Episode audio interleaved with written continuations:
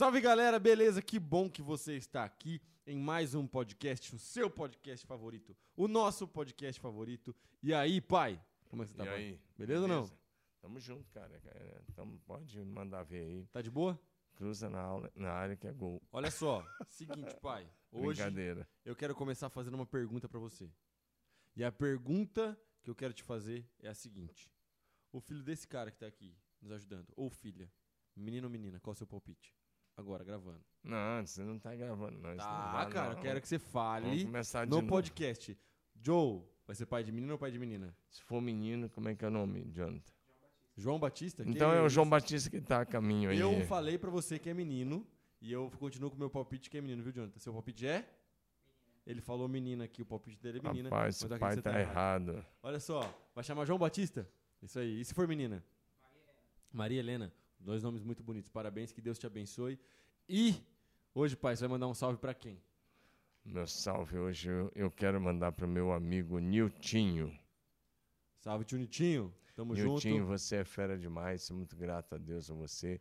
Quero mandar um abraço também pro Fante, pai, também pro Fante Júnior, que são imparáveis. É isso aí, tamo junto. Demais, gente muito dedicada. Niltinho, um abraço. Fante, um abraço. Fante Júnior, ó. Demais, tamo junto. E também quero mandar um abraço pra um cara muito legal. Certo, Meu amigo que eu tô, já tô com saudade. certo. Fabinho, da Diferente Jeans. Já Fabinho, foi? Fabinho tá indo na quarta-feira, tá indo de Quarta-feira. mudança para Aracaju, Da mas vai demais. continuar nos acompanhando de lá. Fabinho, ó, beijão no seu coração, tamo junto e vai ser um projeto lindo aí em Aracaju. Valeu, Fabinho. Hoje eu vou mandar um salve muito especial. Porque a minha avó paterna assiste todos os programas do Yaipai. E esses dias agora, essa semana, minha tia Helena mandou um vídeo pra mim. É? Minha avó assistindo o programa, que ela tava muito feliz. Então, vó, Deus abençoe. Um beijo, um abraço, saudade da senhora. Amo a senhora. Tia Helena, obrigado pelo vídeo. Saudade também, tia, te amo. Obrigado, Helena. Demais, demais, mais. Um beijo, mãe. Deus abençoe. 91 anos. E, se Deus quiser, vai para 92 em julho de 2022. Com certeza. Obrigado, mãe. Te amo com força. Deus É abençoe. isso aí, Deus abençoe, vó. Agora, vamos nessa, pai. Vamos lá. Porque é o seguinte. No final de semana, dia 4, eu fiz um evento, pai, com os adolescentes, tá ligado? Uhum. Fiz o Multi Sunset, foi sucesso absoluto. 140 adolescentes, todo mundo lá, da hora, todo mundo comeu, todo mundo se divertiu. E a gente Foi fez um- numa chácara, aquele numa evento chácara. de uma chácara Isso, lá. foi numa chácara. Foi bem legal. E à noite, pai, eu fiz um culto. Ao ar livre, tal, bem legal, violão, acústico. Foi muito bonito. Foi bem legal mesmo. Foi um dos cultos mais legais que a gente fez esse ano, inclusive. Era um grupo seleto que você estava lá, né? Porque na verdade a frequência aqui na igreja é bem maior É, a do que frequência é bem maior, mas, mas o momento foi muito legal, né? Foi muito divertido. E é aí, sobre isso que eu quero falar. Pelo fato de que a gente passou o dia lá, e era esse grupo seleto, como você falou, o pessoal que estava participando desse evento, um grupo menor, eu fiz um momento de testemunhos. Igual eu, eu aprendi com você, igual você faz no culto da virada, que dá oportunidade para alguns irmãos darem testemunho. Sim. Então eu li o texto é, é, onde Jesus Cristo ele cura dez leprosos, só que só um volta para agradecer. Sim. Eu falei, nós temos que ter gratidão no nosso coração. Sim. Então agora você tem a oportunidade de dar um testemunho e de ser grato a Deus diante da igreja, diante dos seus irmãos, Sim. é, é, é, por aquilo que Deus fez. E a gente teve vários testemunhos e foi muito, muito legal. E a questão que Deus falou no meu coração aquele dia e que eu aprendi e que mais do que nunca é o fato de que esse tipo de coisa só acontece na igreja por causa do evangelho e só acontece é, é através do poder do Espírito Santo de Deus que atua no ambiente de comunhão. Certo? Por quê, pai? Pensa bem. Tem uma galera falando sobre isso hoje, é- e é esse o tema que eu queria que você abordasse. Tem uma galera falando o seguinte: olha só, a gente não precisa estar na igreja para servir a Jesus. Eu sou cristão, sou cristã, mas eu sirvo na minha casa, eu leio a minha Bíblia, eu oro e eu vivo minha vida. Eu não estou na instituição igreja, eu não estou na organização igreja, eu não frequento nenhuma igreja, não. Eu creio em Deus. Eu ouvi ontem, eu ouvi isso, alguém falando sobre isso. É, E eu fiquei pensando, cara, é- essa pessoa jamais viveria, por exemplo, o tipo de experiência que a gente viveu no Sunset. Que que foi incrível, que edificou todos os adolescentes que estavam lá, edificou a minha liderança, porque foi, foi algo assim maravilhoso e que só é proporcionado pelo Espírito Santo nesse ambiente de comunhão, de compartilhar, de um é, amar o outro, suportar o outro, ajudar o outro. Então, Tá. eu queria te falar o seguinte, pai. Primeira pergunta, já logo de cara. É possível ser cristão sem frequentar a igreja? Ser cristão nominal, sem frequentar a igreja, sim, que é o que mais tem nesse país, é cristão nominal, tanto católico quanto evangélico. Aham. A resposta para ser cristão nominal, sim. Agora, ser um cristão ativo no reino de Deus, alguém que vai para a linha de frente, um ganhador de almas, um fazedor de discípulos, alguém que dá continuidade. Ou seja, um cristão verdadeiro, né? É, um cristão, um cristão comprometido, a resposta é não, não é possível. Porque para ser um cristão comprometido, quem tem que estar na igreja. Eu vou de cara falar um negócio agora pesado, né? Manda, Aqui é, manda, é manda. bom manda. que alguns talvez já vão desligar aí, né? Manda pedrada. Se você quer dizer quer ser cristão sem frequentar a igreja, você se sente melhor do que Jesus. Só quem se acha melhor que Jesus é que quer ser cristão sem frequentar os cultos. É. Porque Jesus Cristo, Santo, Santo, Filho de Deus, aquele que nunca pecou, quando ele esteve nesse mundo, todos os sábados ele estava nas, sina- nas sinagogas cultuando com os fariseus. No, no, no decorrer dos dias, Jesus teve vários embates com os fariseus. Esse- os fariseus, escribas, saduceus, mas especialmente os fariseus É. os mestres da lei, os professores da lei. Jesus, às vezes, na- na- nos embates públicos, chamava de é, sepulcro caiado. Raça Ra- de. Raça de cobras venenosas e assim por diante. Gente que coava os mosquitos e engolia os camelos. Mas chegava sábado, Jesus entrava na sinagoga. Se você lê o Evangelho de Lucas, ou o Evangelho de Mateus, ou de Marcos, você vai, ou até o de João, você vai encontrar as seguintes expressões. E no sábado, Jesus entrou na sinagoga como de costume. E no sábado, Jesus en- entrou na sinagoga como costumava. No sábado, porque Jesus era fazer. judeu, ele estava cumprindo a lei. Sim, claro. Então, a, o dia do culto era o sábado, e sábado Jesus ia à sinagoga cultuar. Portanto, se o Filho de Deus, que nunca pecou, quando esteve nessa terra, ah, desde a sua infância, ele, você vai ver Jesus cultuando. Os pais de Jesus, José e Maria, já levavam Jesus no templo em Jerusalém, leva, levavam na sinagoga em Nazaré. E Jesus, a- adulto, continuava todo sábado indo na sinagoga. E se ele ia, se ele sentia necessidade de estar cultuando, até porque para mostrar para as demais pessoas como é que se cultua Sim. em espírito e em verdade. Se Jesus cultuava é, é, em espírito e em verdade, se Jesus ia à sinagoga, frequentava aos sábados, e um cristão se acha no direito de não frequentar e de ser um cristão em casa, então esse cara, ele se acha melhor que Jesus. É, ele, não pre- ele tá achando que ele não precisa imitar Jesus, que Jesus Cristo estava cumprindo com aquilo que era da vontade de Deus. Se ele, porque um cristão imitador de Cristo vai na igreja, um cristão imitador de Cristo frequenta os cultos. E, mas, na verdade, quando esse cara não frequenta e ele se diz cristão, e na verdade ele é orgulhoso, arrogante, peguei pesado. Pegou né? pesado. Orgulhoso, Mas não tem problema, não. arrogante, porque se acha melhor do que Jesus Cristo. Porque se Jesus ia na sinagoga e você não vai à igreja, então você é orgulhoso, você é arrogante, você se acha melhor que Jesus e realmente não tem igreja para você, porque as igrejas são imperfeitas. É. E igreja é lugar de pecadores mesmo que precisam ser tratados e que querem ser tratados, corrigidos, orientados, Sim. discipulados. É a videira que precisa ser, é, como Jesus disse, eu, sou a videira verdadeira, meu pai é agricultor, todo ramo que estando em mim não dá fruto, o pai corta, o que, o que dá fruta ele poda. Da igreja é lugar de gente que precisa e que quer ser podada através do discipulado, da palavra, para ser semelhante a Jesus. E aquele texto que Jesus fala que ele veio para quem para os doentes, mas não para quem acha que é são. Mateus capítulo 9, né? quando Jesus eh, foi jantar na casa de Mateus, e ele está lá jantando na casa de Mateus, tinha chamado Mateus de manhã para ser seguidor, Mateus estava seguindo, à noite Mateus fez o que todo eh, servo de Deus devia Sim. fazer, chamou os amigos para a casa dele, promoveu um grande jantar e chamou Jesus para o jantar. Sim. E quando Jesus estava jantando, os fariseus começaram a dizer que Jesus eh, comia com os publicanos, comia com os pecadores.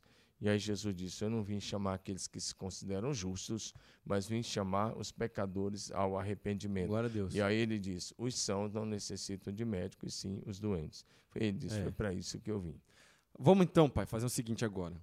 Vamos, eu vou levantar aqui algumas mentiras que o pessoal que é contra a igreja fala. E a gente vai quebrar essas mentiras agora, mediante a palavra de Deus. Pode ser? Pode, vamos lá. É, afinal de contas, eu não conheço ninguém que entenda mais esse assunto do que o meu pai. Então a gente vai quebrar essas mentiras agora. Afinal de contas, é uma mentira, tá, gente? É, é, igreja, a igreja foi idealizada por Senhor- pelo Senhor Jesus Cristo, ela foi, ela foi é, é, transmitida pelo Senhor Jesus Cristo, e a Bíblia diz que Jesus Cristo é o cabeça da igreja, tá? E, e- então, assim, a gente precisa ser parte da igreja e ser parte do corpo de Cristo. Então, vamos lá. Uma das coisas que o pessoal fala, pai, é o seguinte: eles falam assim, Davi, mas eu não vou pro culto, eu não vou pra igreja, porque eu sou a igreja. A igreja não é um prédio. A igreja é feita de pessoas e eu sou a igreja. O que, que a gente responde, pai? Você sozinho não é igreja. Olha não aí, é ó. verdade. É uma mentira. Você está dando lugar a uma mentira. Igreja é o corpo de Cristo. Igreja é a comunidade dos salvos. Glória é o povo que foi chamado das trevas para a sua maravilhosa luz, com a missão de anunciar as grandezas daquele que nos chamou das trevas para a sua luz. Igreja é corpo de Cristo, comunidade dos salvos. Igreja é o povo que foi redimido, comprado pelo sangue de Jesus. Você sozinho é um discípulo, no máximo você é um discípulo. É. E se você é um discípulo, tem que estar ligado a outros discípulos, porque eu te encorajo, te motivo a ler o Novo Testamento. Você não vai encontrar discípulo sozinho no Sim. Novo Testamento. Discípulo está conectado com outro discípulo pelas juntas e medulas, está conectado no corpo. Jesus é o cabeça. A igreja é o corpo. Você sozinho não é igreja. E você sozinho nunca será igreja. Essa história que é pregada que você é igreja, história da carochinha. Você sozinho é apenas um discípulo. Nós somos igreja. Igreja é o corpo de Cristo, é Isso. todos os salvos. Igreja mundial, vamos usar assim, ou universal. É. Não, com Não a placa da igreja não que a tem. placa que É. está aí. Mas igreja universal é o corpo de Cristo. Isso. Igreja local é o corpo de Cristo local. Sim. Você sozinho não é igreja. Você sozinho é apenas um discípulo. Sabe um texto que eu gosto, pai, que eu sempre utilizo? É o seguinte: quando Jesus Cristo ressuscitou, que ele ficou 40 dias aqui na terra, ele ficou fazendo, sabe o que? Ele ficou reunindo os discípulos que haviam é, é, é, se dispersado. E a gente tem um exemplo disso, por exemplo, quando dois discípulos que nós não temos registro do nome deles estavam no caminho de Emaús. Sim, Jesus aparece para eles, Jesus conversa com eles, Jesus traz de novo a mente deles a palavra de Deus, desde o Antigo Testamento até os acontecimentos daquele tempo, sim. certo? Para provar para eles que o que havia acontecido era, era o cumprimento das profecias. Sim, Mas, e daí depois Jesus, quando entra na casa deles, Jesus parte o pão, que os olhos deles se abriram, sim, é, Jesus desaparece, afinal de contas, Jesus já estava ali com o corpo glorificado. sim. Quando Jesus desaparece, que eles caem em si, eles falam que o coração deles estava queimando enquanto Jesus falava com eles a respeito da palavra, Sim. mas eles pegam as suas coisas e eles vão se encontrar com os outros discípulos. Presta atenção. Quando estavam reunidos. Exatamente. Olha como isso é importante, gente. Quando eles reconhecem que era Jesus que estava falando com eles, o movimento deles é de se reunir com outros discípulos, com os discípulos que não haviam se dispersado. Ou seja, presta atenção. Se você está falando que você é crente, ou se o seu amigo está falando que é crente, mas não gosta da igreja, isso significa que ele não está ouvindo a voz de Jesus, não está reconhecendo quem é Jesus. Sim. Porque ele está caminhando distante da reunião dos cristãos. Sim. E não no- na direção da, da, da reunião dos cristãos. Perceba, aqueles dois discípulos, quando seus olhos se abriram, eles foram correndo à noite. Era noite, pai. Porque diz que estava anoitecendo, eles chamaram Jesus. Sim, Falaram assim: vamos jantar, vamos ficar aqui. Eles voltaram imediatamente, segundo a palavra de Deus. Sim, Então eles voltaram viajando à noite para se encontrar com os outros discípulos. Presta atenção: se você está fugindo da reunião dos crentes, você está ouvindo qualquer outra voz, menos a voz do Senhor Jesus. É, o texto é muito claro, né, que a igreja é o corpo de Cristo. Hebreus 12, 27 é um dos versículos. Né? Nós somos membros desse corpo. Individualmente, somos membros do corpo de Cristo. Hebreus capítulo 10, dos versos 22 em diante, ele diz: Não deixando de nos congregar, vai até o verso 25, como é costume de alguns. Quanto mais que vocês veem que o dia se aproxima, ou seja, a volta do Senhor se aproxima. Sim. Então, a, e outra coisa, o Espírito Santo se revela no meio da igreja. Você não vai ver a revelação, a manifestação do Espírito Santo fora do ambiente da igreja. É Ele verdade. falou com algumas pessoas individualmente, sim, mas a revelação do Espírito Santo é no ambiente da igreja. É. Estude o livro de Atos, estude o Apocalipse, você vai ver a revelação do Espírito Santo no ambiente da igreja.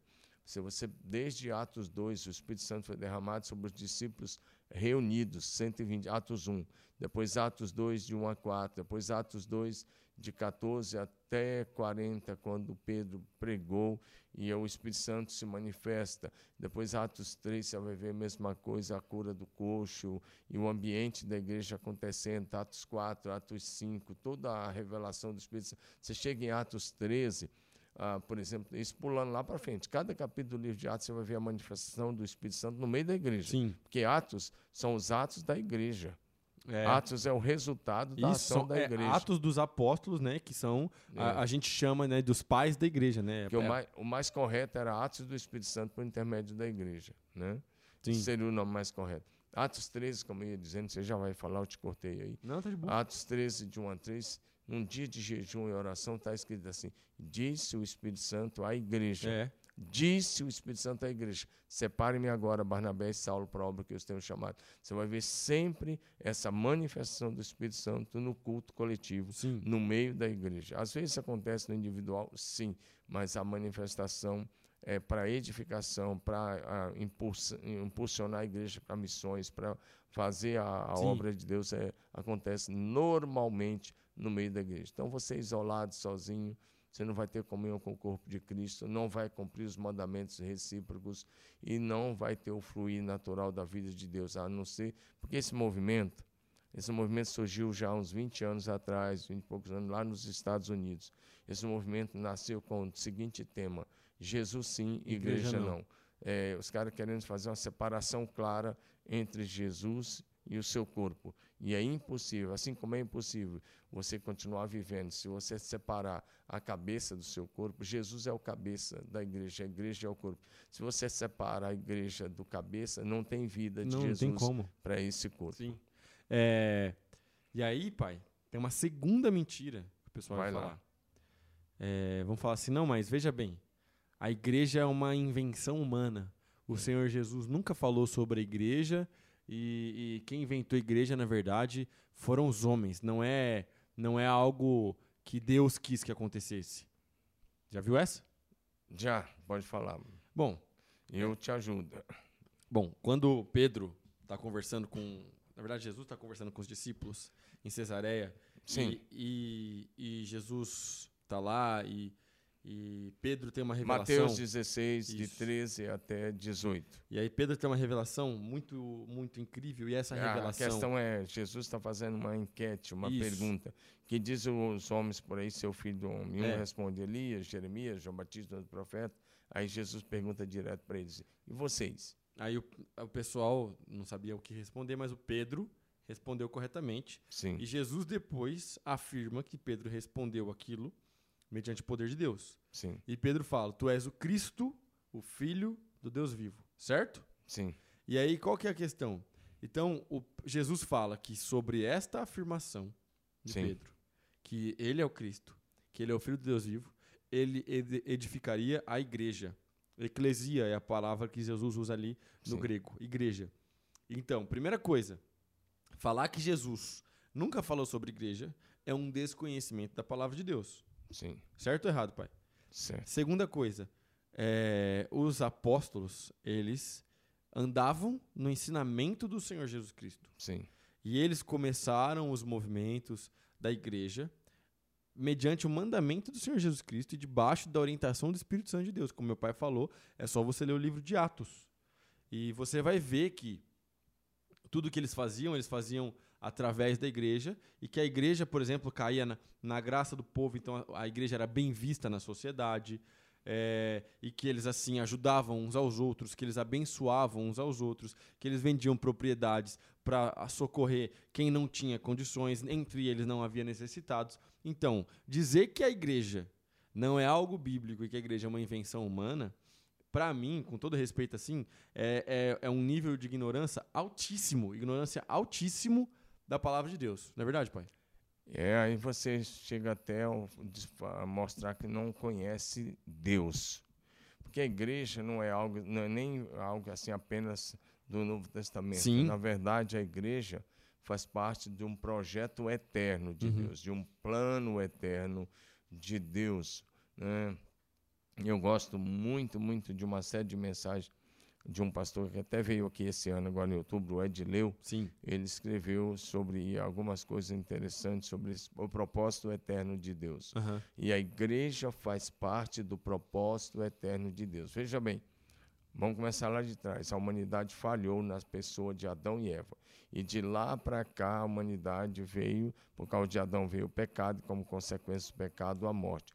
E Deus planejou a igreja desde o início para com a, eu vou dizer uma coisa muito pro- profunda, se você não valoriza a igreja, sabe o que é igreja? Igreja além de seu propósito e o projeto eterno, Eterno. de Deus, né? A igreja é o mistério que estava oculto através dos séculos. É o Sim. que Paulo vai ensinar aos Efésios. Efésios. Mas a igreja é a, a nova criação. Preste atenção nisso. A igreja é a nova criação. A igreja, quando você pega 1 Pedro 2,9, e que ele vai dizer: vocês são raça eleita, sacerdócio real, nação santa, povo de propriedade exclusiva de Deus. Veja bem, Deus usou Israel para que através dessa nação viesse o Cristo, Salvador da humanidade. E a partir de Jesus, a igreja é edificada e a partir de Jesus o propósito eterno de Deus para a humanidade é revelado em Cristo Jesus. Sim. E então a igreja é o propósito eterno que é revelado. Preste atenção nisso. A igreja é a raça eleita. Sabe o que significa isso?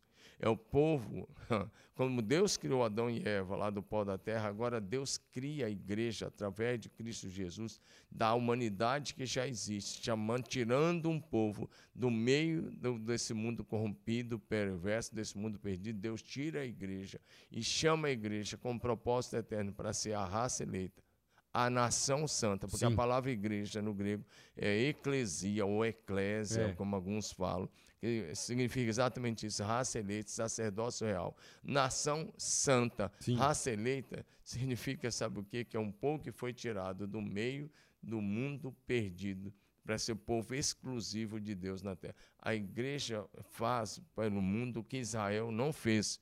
O o projeto de Deus, quando ele diz lá em Êxodo, é que eles fossem uma nação peculiar Sim. uma nação para abençoar o mundo todo. E a bênção da nossa salvação vem dos judeus, glória a Deus, aleluia. E eles fizeram uma boa parte, mas não cumpriram todo o propósito. Eles deixaram de cumprir o propósito eterno de Deus. E a igreja existe para ser a bênção de Deus, a extensão das mãos de Jesus, dos pés de Jesus, a manifestação do amor de Deus, da graça de Deus, do perdão de Deus, da salvação de Deus. A igreja é a nação santa, é a raça eleita, é a nova criação de Deus em Cristo Jesus. Sim. Isso é tão forte que quando Deus criou o homem do pó da terra, a Bíblia diz lá em Gênesis 3, Deus criou o homem, soprou no, nas narinas dele o fôlego de vida, e o homem se tornou alma vivente.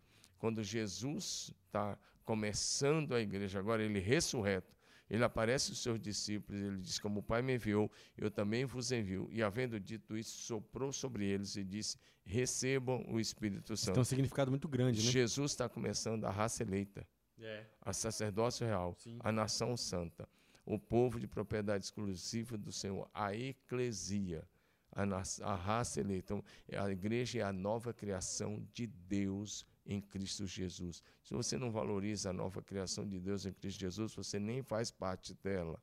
Você está simplesmente fazendo uma leitura humanista, uma leitura de esquerda, uma leitura marxista. Quem é contra a igreja simplesmente é contra a Jesus, porque a igreja é o corpo de Cristo. Olha esse versículo aqui que você citou. Eu vou ler o 10 e o 11. Efésios capítulo 3, o 10 e o 11. E o plano de Deus era mostrar a todos os governantes e autoridades nos domínios celestiais, por meio da igreja, as muitas formas da sabedoria divina.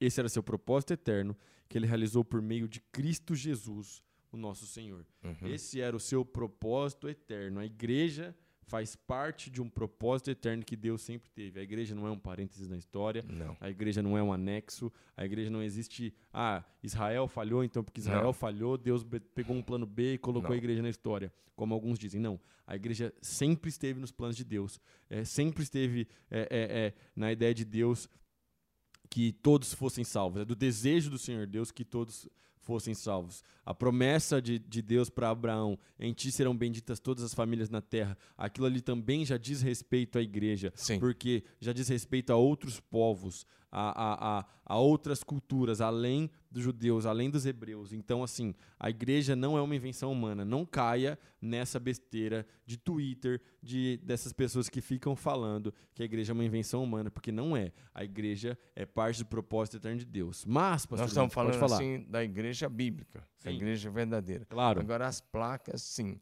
As placas, a maioria delas são invenção humana. Ah, sim, com Mas- certeza. Mas você vai precisar servir a Jesus em algum lugar. O, quem edifica a igreja é Cristo. Ele disse: Eu edificarei a minha igreja. As É. portas do inferno para Essa não é uma defesa Não é. denominacional que a gente está falando aqui. De tá forma defendendo, alguma. Está defendendo a igreja Nenhuma como... placa. É. Nós estamos olhando para a igreja bíblica, a igreja do Novo Testamento, a igreja de Jesus, edificada sobre a Eu verdade. tenho, eu tenho amigos Cristo, de outras placas. Deus vivo. Eu tenho amigos, você também tem. Sim. De outras placas. Eu tenho amigos na presbiteriana, eu tenho amigos na quadrangular, eu tenho amigos em, em- em Comunidades. comunidade, então, os lugares. é, é- é igreja emergente. Eu tenho amigos em todos os lugares que você possa imaginar. Agora, a minha, a minha ideia e, e do pastor Mings, que a gente está tentando transmitir para você através da palavra de Deus, é que toda essa galera, nós somos parte do corpo de Cristo e parte da igreja do Senhor Deus. E que fora desse ambiente, não tem como você estar vivendo o cristianismo plenamente. Não tem como estar vivendo o cristianismo correto. Entendeu? Porque, pai, o que está acontecendo? E é, é- é- esse é o problema da- da- do negócio. O que está acontecendo é o seguinte, pai. Cada vez mais, é, é, por causa é, da plataforma digital e, e que todo mundo tem voz e que todo mundo pode dar opinião sobre tudo, e as pessoas darem opinião em si não é uma coisa ruim. O problema é que tem muita opinião errada, mas as pessoas darem opinião e terem liberdade é uma coisa boa. Mas o que, que é o negócio? Tá, tá se dissolvendo os padrões. Certo? Sim. Então, todo tipo de padrão de certo ou errado, bonito e feio, correto e incorreto, tu, todo esse tipo de, de, de, de padrão está se dissolvendo. Então, por exemplo, nós estamos aqui defendendo isso é igreja. Qual que é o problema em 2021, 2022? E esse vai ser o nosso maior problema. O problema é o quê? É que alguém, algum dia, porque a internet é para sempre, vai ficar salvo esse negócio aqui. E aí, um dia, alguém vai ver esse podcast e vai falar assim: Mas, Pastor Domingos, Pastor Davi, essa é a interpretação que vocês dão para a palavra de Deus. Eu não concordo com vocês e enxergo as coisas de outra forma. Esse é o problema que nós estamos vivendo. Por quê? Porque as pessoas têm liberdade de enxergar as coisas de outra forma? Tem. Porém, você está enxergando errado. Porque a palavra de Deus explica a própria palavra. Um texto mais difícil é iluminado e explicado por um texto mais claro. E quando você olha toda a Bíblia, do Gênesis ao Apocalipse, em harmonia, você vai ver a Bíblia falando sobre a comunidade dos santos, você vai ver a Bíblia falando sobre a igreja, você vai ver o propósito eterno, como a gente acabou de falar. Então você vai estar discordando, não é do pastor Domingos, do pastor Davi. Você está querendo militar contra a palavra de Deus. Acontece que quem vai de encontro a essas coisas, primeiro, a desconstrução da família, a desconstrução da educação formal, a, desconstrução dos valores eh, familiares e de uma nação, a, desconstrução que se vive hoje no mundo ocidental faz parte de uma agenda marxista. Eles simplesmente estão avançando a galope em cima dessa agenda. Agora mesmo está tendo uma deputada lá em Brasília que está defendendo um projeto, tem tanta coisa que o Brasil precisa, a, a- a- a deputada lá está com um projeto de lei para ser encaminhado lá para as comissões, depois para ser votado, onde ela quer acabar com o termo marido e mulher. Não é mais para ter o termo marido e mulher, para colocar outro termo lá e substituir. Isso faz parte de uma agenda globalista, marxista. E se você é um defensor dessas agendas, você é apenas um idiota útil na mão desses professores marxistas, professores de nível colegial, professores de nível de universitário, na mão de uma agenda marxista globalista. Você não passa, eu, esse termo idiota útil não é meu, é o termo que eles criaram há mais de 50 anos atrás, e você que faz parte dessa, que defende essas agendas, você é um idiota útil na mão do marxismo cultural e do marxismo de um modo geral. Você é apenas isso. E quem criou esse termo para você foram eles. Eu estou apenas repetindo um termo que faz parte da cartilha dos autores que dizendo para você criar uma um, mudar uma nação, para você desconstruir uma nação, você desconstrói a família, você desconstrói a igreja, você desconstrói a fé, você desconstrói os valores, você desconstrói. E tudo isso que você está falando é, e, e, que hoje está aí na internet, e que a, a, de você relativizar as verdades absolutas, você simplesmente está dentro de uma agenda marxista cultural e você está sendo um idiota útil passando para frente tudo que o globalismo marxista quer que aconteça para desconstruir, para que eles possam, a partir daí, quando ninguém tem mais valor, quando ninguém tem mais princípio, quando ninguém tem mais fé, a implantar um, um, país, um regime totalitário em nossa nação e assim nas nações ocidentais. Esse é o alvo do comunismo marxista e você precisa abraçar os valores e princípios absolutos da palavra de Deus. O que defendemos aqui são os valores absolutos da palavra de Deus. Estamos comprometidos com a palavra de Deus e o meu compromisso com a agenda marxista globalista é zero. Não tenho nenhum compromisso e nunca terei nenhum compromisso com a agenda marxista cultural. É que a real é que quando você é contra a igreja e a reunião do, do povo de Deus, e quando você é contra é, é, que haja uma verdade, que haja princípios, que hajam padrões, você acaba, querendo ou não, cooperando com quem odeia Deus. Essa é a verdade. Desculpa falar isso, mas é um fato. É, é, as pessoas que estão aí do lado de fora, elas odeiam o Senhor Deus, entendeu? Elas odeiam o Evangelho. E elas também odeiam os evangélicos, entendeu? Então, o que acontece? Quando você coopera e difunde as ideias da galera que não quer mais que exista igreja, você está cooperando com o pessoal que é inimigo de Deus, entendeu? É, é, e é duro falar isso, mas é a realidade. Entendeu? É a realidade. A Bíblia fala isso. Quem é amigo do mundo é inimigo de é inimigo Deus. de Deus, entendeu? O duro é quando você pega pregadores, gente com título de pastores que são marxistas e ficam defendendo essa agenda. Quem defende isso desconhece a história, desconhece todas as coisas e desconhece Deus. E não conhece Deus nem a sua palavra. É gente apenas que tem uma mente que foi doutrinada pelo marxismo. Repito. Eu acho que não é nem vez. desconhecimento da e, história, pai. Eu ou... acho que é, é, assim, alguns, alguns realmente é, é, é, que, que falam sobre essa questão, e eu já vi vários é, pastores, né, que se dizem pastores, essa galera aí falando contra esse tipo de coisa. Para mim não é nem desconhecimento da história, porque a gente é inteligente. Para mim é foi, se corrompeu mesmo, entendeu? Se perdeu pelo caminho, porque não tem como, cara. Um, um, tomou o caminho, tomou a decisão de, se, é. de apostatar com os princípios e às valores vezes, de às Deus. Às vezes perdeu a fé, às vezes, às vezes tem o coração que se corrompeu mesmo, porque de verdade não dá para você pensar é, é, é, que você vai servir a Deus, que você vai pastorear um rebanho e você vai falar contra a igreja, contra algo bíblico, entendeu? Quando eu disse que desconhece a história, porque né,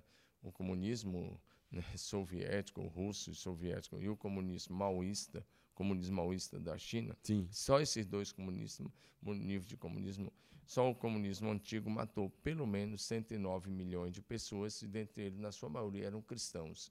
Então, quando você, se você defende uma linha dessa que matou milhões e milhões de pessoas e na sua maioria eram cristãos e que continua prendendo líderes como no regime é, da, da China e outros regimes aí, como da Coreia do Norte e outros lugares, e até de Cuba, se você defende esse tipo de coisa, então de verdade você desconhece, ou então você, ou você é um alienado completo, ou você é simplesmente alguém que já apostatou por dentro, você nem crê Sim. mais em Deus, você apenas tem cultura cristã. Sim. E uma o negócio hoje pegou aqui. Não, né? mas é isso. E é, e é isso que eu queria que a gente conversasse. Porque, por exemplo, uma outra mentira que o pessoal fala que eu gostaria que a gente quebrasse é o fato que o pessoal fala assim: não, mas eu leio a minha Bíblia na minha casa, eu oro, eu tenho fé, eu não, eu não vou no culto, eu não vou na célula, eu não, eu não, eu não tenho comunhão com os irmãos, mas eu, eu, eu faço aqui meu devocional, eu leio a minha Bíblia, eu oro. Então, como é que você vai falar para mim que eu não sou cristão? Entendeu? Já viu essa? Já. Todo dia, quase. E aí? Essa é diária, tá aí. Na verdade, você é uma pessoa que esfriou na fé. Né? Na verdade, aí você está. Ah, se você está vivendo isso com todo respeito, é, você perdeu seu primeiro amor por Jesus. Você perdeu o encanto da sua fé. Você perdeu sua paixão. Né? Aí é uma coisa muito séria. Você está dentro de um versículo que Jesus falou, infelizmente. Jesus falou um versículo que eu não gostaria que tivesse na Bíblia, mas tá. E é verdade, ele diz: por se multiplicar a iniquidade, o amor de muitos esfriará. É. E tem outro versículo, tem outra versão que diz: o amor de quase todos esfriará. Sim. Então, na verdade, seu amor esfriou, é. você deixou o seu primeiro amor por Jesus esfriar, e você, na verdade, se diz cristão só porque você tem medo do inferno. Não é nada mais do que isso. Você não tem, você não, não, não tem compromisso com uma fé autêntica, uma fé genuína, você não tem compromisso eh, de dar continuidade à missão que Jesus começou. Porque ser cristão é ser enviado ao mundo como Jesus foi enviado do céu a esse mundo para buscar e salvar a humanidade perdida. Sim. E um cristão verdadeiro é um legítimo representante de Jesus enviado com a missão de dar continuidade ao, ao ministério e à missão que Jesus começou. Sim. Então, se você está em casa, se você não discipula, você é o sal que perdeu o sabor, a luz que não brilha mais e você perdeu seu primeiro amor por Jesus. Se você quer um, um conselho? Volte Isso. ao primeiro amor, volte à prática das primeiras obras, volte a servir ao Senhor com o povo de Deus, volte a amar o Senhor de todo o coração, apaixone-se pela adoração, apaixone-se pelo culto ao Senhor, seja um adorador é, apaixonado por Jesus e pela obra do Espírito Santo no meio da igreja. É isso que eu queria falar, porque assim, a gente está a gente tá jogando duro aqui com essa questão da igreja e tá certo, porque é a palavra de Deus e ao contrário do que o pessoal fica falando, é porque a gente está vivendo num mundo tão politicamente correto, qualquer coisa que a gente fala, o pessoal já fala que está jogando duro, né?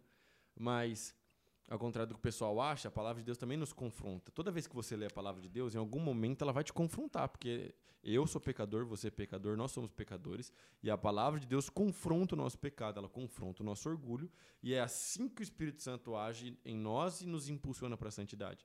Mas o que eu queria falar também é exatamente isso. É, é existe amor de Deus e, e, e, comunhão com os irmãos, e existe um espaço para você na igreja, Sim. na casa de Deus. E é, na verdade, esse é o caminho. Porque uma outra mentira que o pessoal também fala, pai, e essa é, é, é a última que eu gostaria de quebrar aqui, é que o pessoal fala assim: não, mas. Você, essa, essa com certeza você já ouviu muito mais do que eu. Não, mas eu me frustrei demais. Não, mas lá em 2003 eu entrei na igreja e a esposa do pastor pisou no meu dedão. Eu nunca mais voltei na igreja desde então, porque como pode? Como pode uma coisa dessa acontecer na igreja? E aí, o, o, o, o aquele cara que ficou frustrado, sabe? E assim, é, deixa eu te falar uma coisa, meu irmão. Toda vez que você depositar sua expectativa em alguma pessoa, é, você vai se frustrar, entendeu? Isso pode acontecer com seu pai, com a sua mãe, com a sua irmã, com o seu irmão, com a sua esposa. Por quê? Porque é gente. E gente, e gente, e gente vai dar vacilo com você. Agora, você é, é, sair da igreja por causa de frustrações, você está errado. A questão não é só estar tá errado, a questão tem uma coisa mais profunda aí. Primeiro, que a Bíblia diz que a fé cristã é olhando para Jesus. Hebreus 12, 1 e 2. Portanto, nós que estamos rodeados de tão grande nuvem de testemunha, deixemos todo o embaraço e o pecado que tão de perto nos assedia e corramos com perseverança a carreira que nos está proposta, olhando firmemente para Jesus, autor e consumador da nossa fé. Isso. Olhando firmemente para Jesus. Então, a primeira coisa, a vida cristã tem um padrão, e o padrão é Jesus. E nós devemos ver a vida cristã olhando para Jesus. A segunda coisa é que está escrito em Romanos, capítulo 14, verso 12. Romanos 14, 12 diz assim: Cada um de nós dará contas de si mesmo diante de Deus. Se afastar da igreja, perder a comunhão com o corpo de Cristo, ficar longe de Deus por causa do escândalo de alguém, você vai botar em risco a tua eternidade por causa do que Do alguém outro. porque É. alguém te frustrou, porque alguém é, é, criou problema com você, porque teve um mau testemunho, porque você vai colocar em risco a tua alma, a tua eternidade. Meu irmão, a eternidade é um negócio seríssimo. Ou você vai para a eternidade com Deus, você vai para a eternidade de inferno. É céu ou inferno, Sim. você tem dois lugares. Você não pode colocar em risco a glória da eternidade por causa do pecado do outro. Sim. O cara que errou contra você, ele vai dar conta disso diante de Deus. Mas você também vai dar conta. E no último dia, quando você estiver diante do tribunal de Cristo, eh, não adianta você chegar para ele e falar: Jesus, eu até estava indo bem, mas teve escândalo onde eu estava. Teve problema lá onde eu estava. Teve mau testemunho lá onde eu estava. Teve não sei o que na minha célula. Teve não sei o que na minha.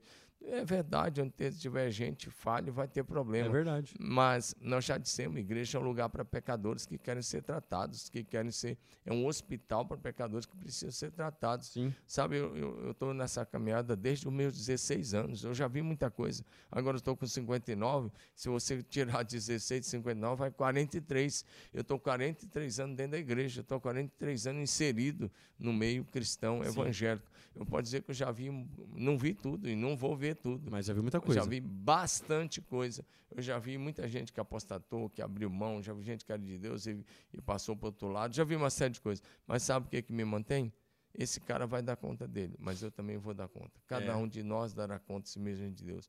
E a segunda coisa, eu olho para Jesus. Ele nunca me frustrou, nunca me deixou envergo- envergonhado, nunca vai me deixar para trás. Eu prossigo pa- para o alvo. E eu quero encorajar você. Prossiga para o alvo, para o, para o prêmio da vocação celestial de Deus em Cristo Jesus. Deixe de lado as outras coisas. Fica firme em Jesus. Logo, logo ele voltará. Você vai ver que vale a pena permanecer firme, fiel e leal até o fim.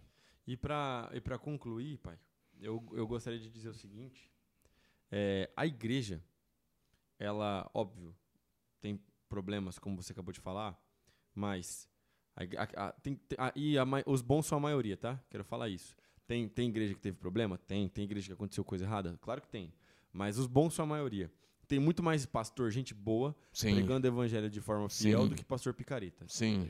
Guarda isso no seu coração. Sim. Tem muito mais igreja é, é boa e pregando a, a maioria absoluta dos pastores são É. gente séria. A maioria absoluta das igrejas são, gente, são igrejas muito boas. mais muito mais igreja boa assim esses dias é, é, alguém mandou no meu Instagram assim é, eu não lembro o nome da cidade agora mas ah Davi abre uma igreja aqui na minha cidade porque aqui na minha, igre- na minha cidade não tem igreja eu falei olha eu não, ah, pode ser que um dia a gente abra uma igreja aí na sua cidade mas eu tenho certeza absoluta que em algum bairro tem um pastor aí e tem uma igreja Sim, tem tá uma família decente pregando a verdade. Tenho certeza, porque o Brasil, graças a Deus, ainda mais o nosso estado aqui, o estado de São Paulo, é um estado bem evangelizado. É, é, então, assim, é, é, toda cidade, nem que seja um- uma igreja pequena, simples, Simples. mas tem alguém lá pregando o evangelho. São e é isso que importa. da É, verdade. e é isso que importa. Mas, assim, a igreja correta, debaixo da palavra de Deus, ela, ela manifesta, e é por isso que a igreja é maravilhosa, ela manifesta sinais do céu na terra. Então, a igreja acaba se tornando é, é, um, um, pedaço, uma, uma leve experiência, um, um vislumbre daquilo que a gente vai viver no céu. E é por isso que a igreja é incrível. Então, por exemplo, é, é, na igreja, a gente ora pelos nossos irmãos e eles são curados. E no céu, a gente vê que a palavra de Deus nos diz que não vai haver doenças. Sim. Então, o que, que é isso? É a gente experimentando alguma coisa que, por mais que seja pequena, porque a gente é curado aqui, mas a gente vai morrer de novo um dia se Jesus não voltar. Sim. Mas é, é, no céu nós vamos viver eternamente. Então, é um, é um vislumbre da glória de Deus, daquilo que a gente vai viver no céu. Sim. É, é, a igreja faz com que você ame seus irmãos, que você perdoe uns aos outros e que você vive em amor. Então, quando você vive em amor, você acaba anulando sentimento de inveja, de raiva, de ira, de rancor. E a gente sabe que esse é o tipo de coisa que não vai existir no céu. Na igreja, como a gente vê no livro de Atos, e a gente faz isso, e a gente busca fazer isso, a gente sempre trabalha, e é óbvio que não é perfeito, mas a gente sempre trabalha para suprir a necessidade dos irmãos. Sim. Então é na célula que o cara chega passando dificuldade, a célula se organiza, conversa com o pastor Enéas, vai lá, dá uma cesta básica pro cara, faz uma rede de conexões, arruma um emprego pra pessoa. Pra quê? Pra, pra encerrar determinados níveis de desigualdade, de fome, a igreja é a correção para essas coisas. É, é, a gente vive um país, infelizmente, por exemplo, que a gente tem muito é, é, é, muita violência contra a mulher, muita, muito, é, é, muitas questões que acontecem contra as mulheres, que as mulheres são desvalorizadas. E a gente vê que o Senhor Jesus Cristo apareceu primeiro para as mulheres. Sim. A gente vê que o Senhor Jesus Cristo permitiu que uma mulher. Valorizou. Quando, quando os outros mestres da época não deixavam, Jesus Cristo permitiu que uma mulher sentasse na roda dos seus discípulos para que ele ensinasse, que foi Maria. Então, a gente percebe. Na verdade, ele tinha discípulos. Tinha discípulos, inclusive algumas delas financiavam o seu ministério. Sim. Então, a gente percebe que a igreja Presta atenção, e eu quero concluir falando sobre isso. A igreja ela é a correção do caos desse mundo. Mesmo que em, em, em, em níveis menores, porque a gente sabe que a redenção é só com o Senhor Jesus Cristo, Sim. a gente começa a corrigir, a gente dá um passo a mais, aí a gente acelera a vinda do Cristo na igreja. E é isso que é incrível, que é maravilhoso. E é com essa fala que eu quero terminar a minha parte, depois você fala, pai. Porque assim, você só vai ver isso na igreja. A igreja restaura a dignidade das pessoas. Sim. A igreja restaura a humanidade de muita gente que chega na igreja sem humanidade. A igreja, e tudo isso através do poder do Espírito Santo. A igreja restaura em muitos o desejo de viver. Tem gente que chegou na igreja querendo se matar e a pessoa ela, ela redescobre o direito, o desejo de viver através do Espírito Santo e através da vida na igreja, gente. Eu ouvi testemunhos assim é, agora, recentemente, de pessoas que não queriam mais viver. E quando ela se encontrou na célula, que ela foi abraçada, ela falou assim: é, é, existe um Deus que me ama. Olha só que coisa interessante. Isso só acontece na igreja. Então, vem para a igreja, vem ser parte da igreja, ame a igreja e sirva a igreja, que é isso que vai manter os seus pés firmes na fé e o seu coração no lugar certo. A igreja é quem mais restaura a dignidade das pessoas. Essa é a primeira coisa. A igreja é quem mais restaura família. A igreja é quem mais restaura o amor no lar. É. Tá, tá, cheio de testemunhos. Sábado mesmo nós ouvimos de um garoto, ainda adolescente, jovem, que queria matar o pai. Mas ele tem um encontro com Jesus. Ele se reconcilia com é. o pai. Ele abraça o pai. O que nós temos de testemunho aqui dentro disso é incrível a igreja que mais restaura a família, a igreja que restaura o amor na família, a igreja que restaura a harmonia no lar, a paz no lar. No que depender da igreja, dos que praticam a Bíblia Sagrada, a família será saudável. Haverá paz, haverá harmonia, haverá alegria, haverá bênção. Se os governantes soubessem o quanto que a igreja soma numa sociedade, se depender da igreja, a sociedade não será violenta. Sim. Se depender da igreja, a sociedade será justa. Se depender da igreja, haverá paz na cidade. Nós não usamos arma de fogo. A maioria dos cristãos verdadeiros não usam arma de fogo, pelo menos no nosso país. Né? Em outros lugares é diferente. Mas aqui, a maioria, a nossa arma é a Bíblia. Sim. A arma que eu carrego é a Bíblia Sagrada. E a arma que eu ensino as pessoas a carregar é a Bíblia. Então, uma pessoa com Bíblia Sagrada, praticando a Bíblia, vai levar a vida, é. a bênção, a esperança, a fé a harmonia, o amor de Deus e não violência. A igreja, se depender da igreja, não tem violência doméstica. Se depender da igreja, essas coisas não existem. E a igreja é uma que restaura a esperança das pessoas e que alimenta sonhos e que projeta sonhos e que projeta jovens para vencerem e serem cidadãos de bens. Então nós estamos aqui para isso, para somar e nós estamos somando nessa sociedade de Marília e aonde o Senhor nos levar assim é a igreja no Brasil e entre as nações. É isso. Se inscreva no canal, deixa o seu like, compartilha esse vídeo com todo mundo. Se você está ouvindo no Spotify, um abraço do tamanho do Brasil. Compartilha também com todo mundo no WhatsApp. Tamo junto, Deus te abençoe. Em 2022, não deixe de ser parte da igreja. E não esqueça de uma coisa. Nós dissemos tudo isso. Falei algumas coisas bem pesadas, porque eu amo você o suficiente e quero ver você no céu. É isso aí. Tamo junto. Deus abençoe. on, you on.